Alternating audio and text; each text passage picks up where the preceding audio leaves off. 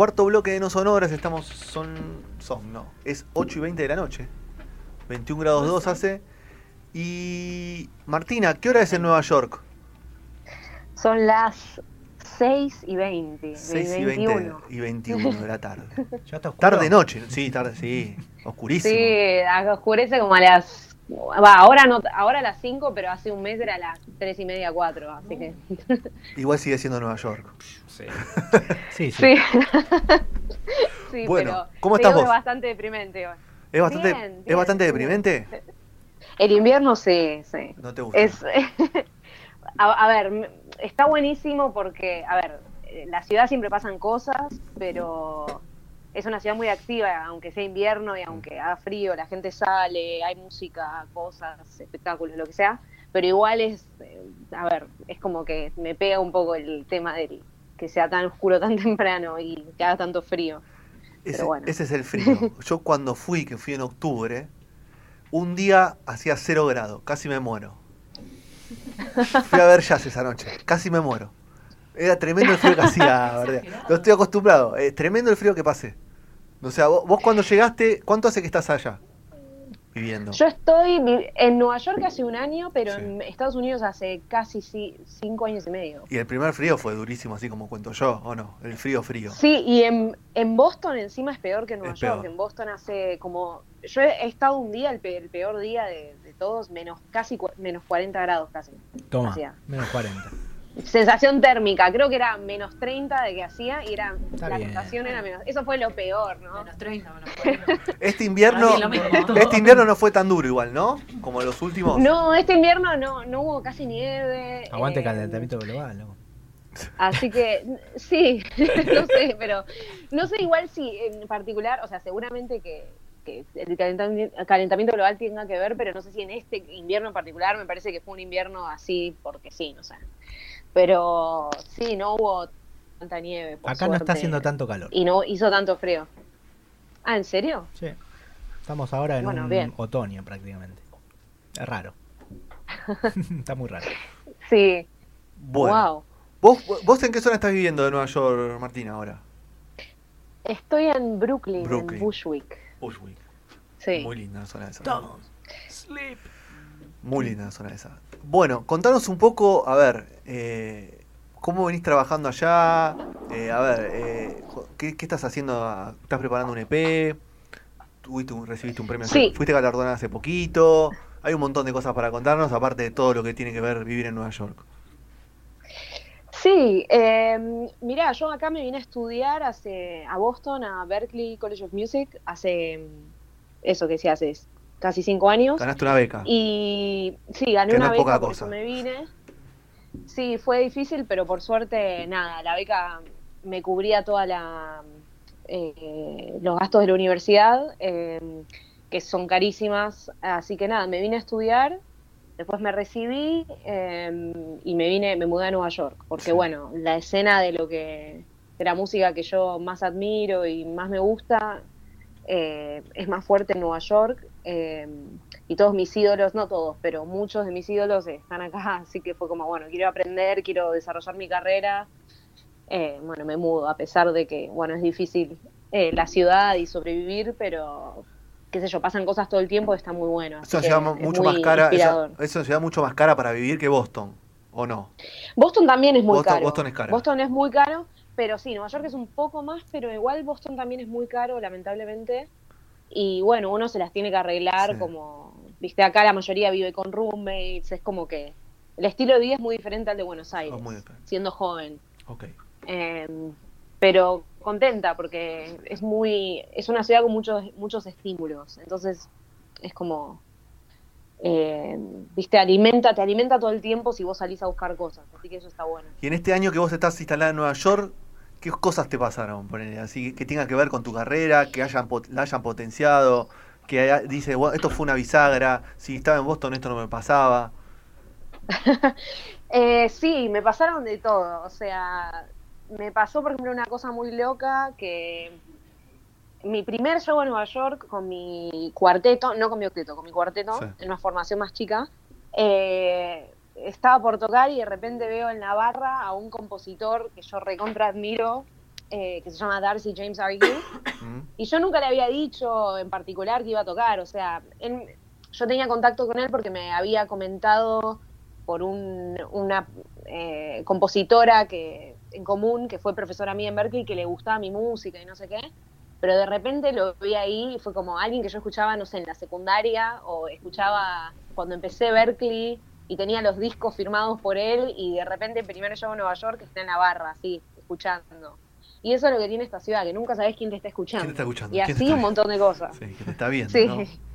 O ir a un, o, Sí. ver, o ver artistas en lugares tan pequeños que vos decís, no, no me puede pasar y esas cosas, imagino. Sí, eso también me ha pasado de ver, eh, no sé, a uno de mis ídolos que es un guitarrista de jazz que se llama Carlos Winkel y estar escuchándolo con su nueva banda, que tiene, ahora está tocando con Eric Clapton, él, muy loco. Y, y lo escuché tipo en un, en un bar en, en Nueva York y lo tenía al lado mío y también eso es, esas cosas son muy locas. Y lo mismo a otros estilos, también de rock. No sé, me gusta que hay como, a mí me interesan varios estilos y géneros de música y en Nueva York es como está la mezcla de todo y, y eso está buenísimo. Está la posibilidad que puedas vivir de la música, ¿no? Que acá quizás es mucho más difícil eh, y allá quizás hay, hay otras chances, eh, todo este mercado que vos me decís, estas posibilidades, este tipos grosos que te pueden llamar, vení a grabar mi disco, o vení a trabajar conmigo, o yo te produzco tal cosa, eh, se manejan totalmente diferente, de, cualquier género, ¿no? Tu género que es el jazz, como otros géneros que puede ser, que me dijiste rock o lo que sea. Sí, lo que está bueno es que hay muchos nichos de música, entonces eso es como que hay tanto público que eso hace que, que sea, si bien ahora, obviamente ser músico es, viste, es difícil porque es como sos freelance y Sí. dependés de vos mismo, en Argentina yo notaba que era mucho más difícil, difícil acceder a ciertas cosas porque al ser una escena más chica notaba que había más privilegio, ¿viste? Acá Sí. es como que es tan grande todo, eh, es como que hay muchos públicos, muchos estilos, muchos nichos, entonces genera como una, una comunidad que es muy diversa, que está muy, muy buena, y además hay gente de todo el mundo, ¿no? Entonces es muy enriquecedor en ese aspecto. eh, y qué sé yo, a mí me, me voló la cabeza, desde lo musical Nueva York me, me encanta. Pero bueno, igual en, en Argentina hay un montón de músicos. No, obviamente, también. sí, sí, sí, obviamente. Bueno, pero eh, a ver, todo esto que vos decís me voló la cabeza, conocer gente de todo el mundo. O sea, vos estás ahora estás trabajando en una, en, en una banda propia, en un octeto propio, en un cuarteto me decías, en tus canciones. Estás trabajando con gente de argentinos, con gente estadounidense, con gente de otros países, porque también eso es muy importante. Sí, de hecho en mi octeto hay de todos lados. Hay eh, estadounidense, después hay una chica que es lo más que se llama Julia Muselian que toca la flauta, que es rusa pero habla cordobés, es lo más. Eh, después, eh, sí, no más. Eh, tremenda música además. Después tengo el pianista, son el pianista es israelí, eh, baterista también israelí, eh, saxofonista tremendo israelí, después el contrabajista americano, o sea, hay una mezcla muy grande. Y muchos israelíes porque hay, en- hay una cultura allá, no sé por qué, de jazz muy fuerte. Mm. Y como que de chicos los entrenan a tocar jazz y vienen acá a estudiar y son tremendos, ¿viste? Entonces Sí.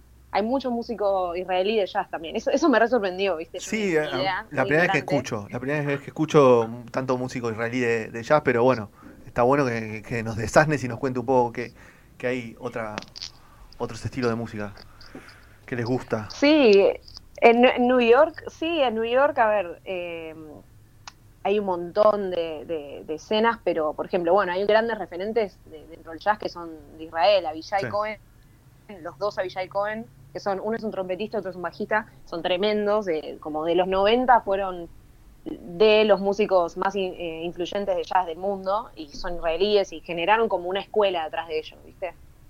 Eh, pero bueno, sí, hay de todo. A ver, hay gente de todo el mundo y en Berkeley también me, he encontrado con eh, eso, gente de, de los países que menos te imaginás, que no sabías ni te acordabas que están en el mapa, están. Así que nada, está muy bueno. Y, y el tener un título en Berkeley, ¿es, es una carta de presentación fuerte allá? ¿Es algo que se tiene en cuenta? ¿No se tiene en cuenta? ¿Vos crees que arriba del escenario hay que demostrarlo? ¿Cómo, cómo lo sentís vos eso? A ver, sí es una carta de presentación, pero me parece que todo pasa por la música y al fin y al cabo, donde estudiaste, a mí, cuando yo escucho algo, no me importa Mm. a ver, me interesa que, que la música suceda, ¿viste? Pero Sí. obviamente, a ver, a nivel, eh, a nivel eh, carrera y a nivel eh, currículum y eso, obviamente ayuda. Y la a mí lo que más me salgo de Berkeley es la, la experiencia que yo viví, o sea, que me, me encantó. Pero digo, hay un montón de músicos que yo admiro que no estudiaron en ninguna universidad o, o estudiaron, pero no en Berkeley, y no los hace menos que alguien que No, estudió en obviamente. sí, Berkeley. sí, sí. O sea, no me parece que. Sí, no me parece que, te- que defina, ayuda, pero no define, a eso voy. Eh, y eso, qué sé yo. O sea, hay muchas formas de formarse en, en la música, en cualquier género, digo. eh, muchos caminos a tomar y no porque uno sea más convencional o más conocido que, que el otro es mejor, ¿viste? Ok.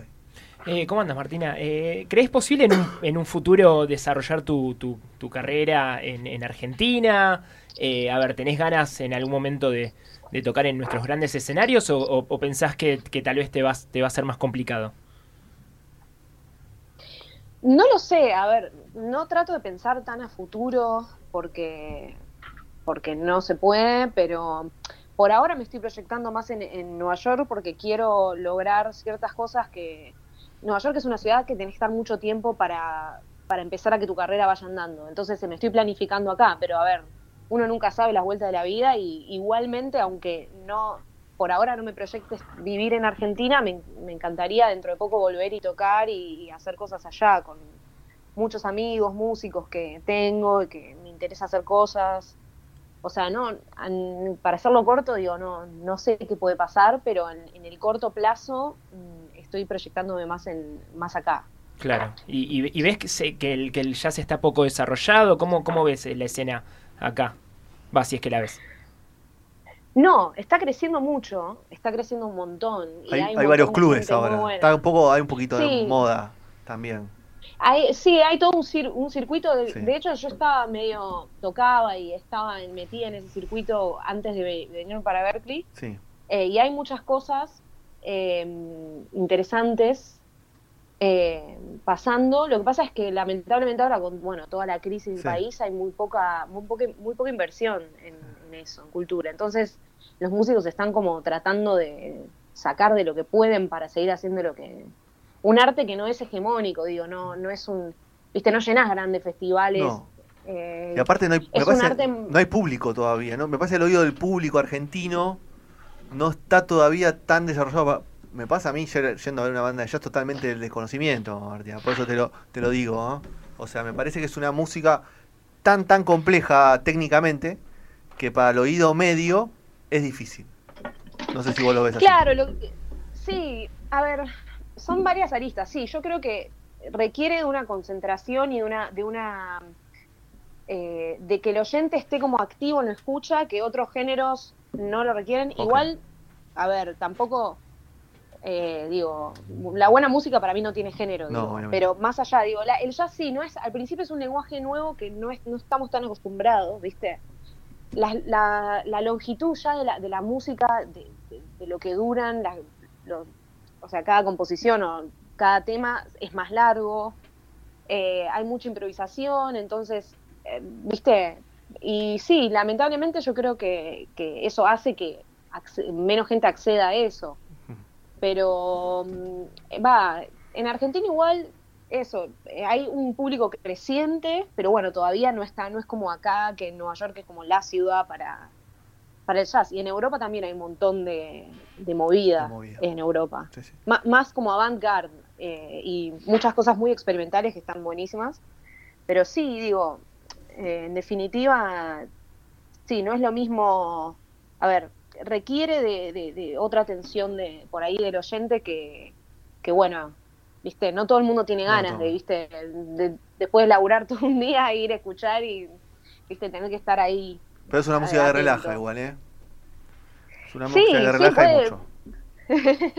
sí, obvio, obvio. A mí, va, qué sé yo, a mí me enloquece, Sí. pero, pero bueno, es todo un camino, ¿no? De, de escucha y de crecer y de escuchar artistas y ir como alimentando la cultura de, de- de esa tradición. Muy bien. Dos, a mí me quedan dos preguntas. Una es eh, que nos cuentes un poco las sensaciones que, que tuviste al ganar este premio de compositora joven del año de jazz eh, eh, en el Jazz Lincoln Center, que te cruzaste con Marco Miller. esa cortito, que nos cuentes un poco de eso. Ah, bueno, sí, estuvo buenísimo, no me lo esperaba eh, y fue como un incentivo grande para nada, para quedarme acá y desarrollar mi carrera y está bueno para, viste, después de todo lo que conlleva, viste, el, acto de componer y de, preparar un material nuevo que, se reconozca y que se ayude económicamente también a un artista joven. Eh, em, y después la gala estuvo buenísima. Bueno, Marcus Miller nos dio eh, a mí, el, a otros chicos más que también ganaron este premio y otros más de composición clásica. Nos dio el, premio él y otra compositora que se llama Alex Shapiro. Y después nos quedamos hablando, tuvimos como una charla con él, mano a mano, que nos aconsejaba cosas para la carrera, para la música, y la verdad estuvo tremendo. A ver, nunca me hubiese imaginado eh, cruzarme con Marcus Miller, que es un bajista que tocó con todo el mundo, desde, no sé, tremenda carrera, desde, no sé, leyendas del jazz, como hasta, creo que tocó con Beyoncé, con Michael Jackson, así, sesionista de todo el mundo. Así que fue como muy enriquecedor escuchar a alguien tan grosso en primera persona, ¿no? Muy bien. Y después la segunda, cuando fui a Nueva York me metí en un club de jazz que no es muy bueno. ¿Qué club de jazz nos recomendás para ir a ver? Oh, bueno. Uno o dos que nos recomendás. Sí, yo fui a un, una tapera y eh, me tocó una hora la banda, increíble la banda pero como que, bueno, bueno, ya está, terminó, te echan directamente. O sea, como experiencia no fue tan, tan buena. Por eso te pregunto para el, que próximo que viaje, sepa a qué club de jazz tiene que ir a escuchar buen jazz y a disfrutar una buena experiencia. Bueno, a mí, un, bueno, uno de los más icónicos eh, es más jazz de grupos chicos, no vas a encontrar un octeto, noneto o big bands, pero es más jazz de improvisación. Es Smalls, que es un clásico, eh, y hay jams hasta las 4 de la mañana, así que no te echan de ahí. Y después a mí uno de los que más me gusta es eh, The Jazz Gallery. que lo que me gusta es que se, se promueve mucha música moderna, nueva, eh, con mucho jazz muy fresco, ¿viste? Que, que, está buenísimo y muchos artistas jóvenes. Eh, y después, bueno, uno clásico, el Village Vanguard, ¿no? Que es el lugar más legendario en el mundo del jazz. Que, ¿Eso es todo en Manhattan? pasaron todas las leyendas. Eso, es todo en Manhattan. En Brooklyn también hay un montón de lugares. Hay un montón de lugares, sí. Eh, en Brooklyn también, pero bueno, estos son los más famosos, ¿no? Eh, Village Vanguard, el más famoso. Después, otro como más de la escena under de New York, que es Smalls. Y después uno de música fresca y joven y moderna, Jazz Gallery. Muy bien. Bueno, Martina, eh, muchas gracias por la charla, muchas gracias por tu tiempo. Eh, y felicitaciones por, vos y gracias lo, por lo que estás llevando allá. Así que nada, lo mejor. Y bueno, si nos damos una vuelta por allá en, estos tiempos, te, mandamos un mensaje a ver que para ver dónde estás tocando y todo. Dale, Duna. Muchas gracias a ustedes por la escucha y por las preguntas y todo. Dale, muchas, gracias. Chau, chau. Ha pasado Martina Liviero. ¿Qué me decía Juli? Que le preguntamos acá dónde teníamos que ir. ¿Acá qué? Ah. Y acá tenés tres clubes ya, cuatro. Notorious, Vivo, Telonius. El Boris. El Boris se fue. ¿Se fue? Sí, oh. Es Lucile ahora. Ah, cierto. Es Lucile. Bueno, nos vamos a cerrar con un pedacito de un tema de jazz. Separador y después viene Mika, que ya se, apuntó los crucitos de jazz por la duda. Por la duda, no tengo viaje.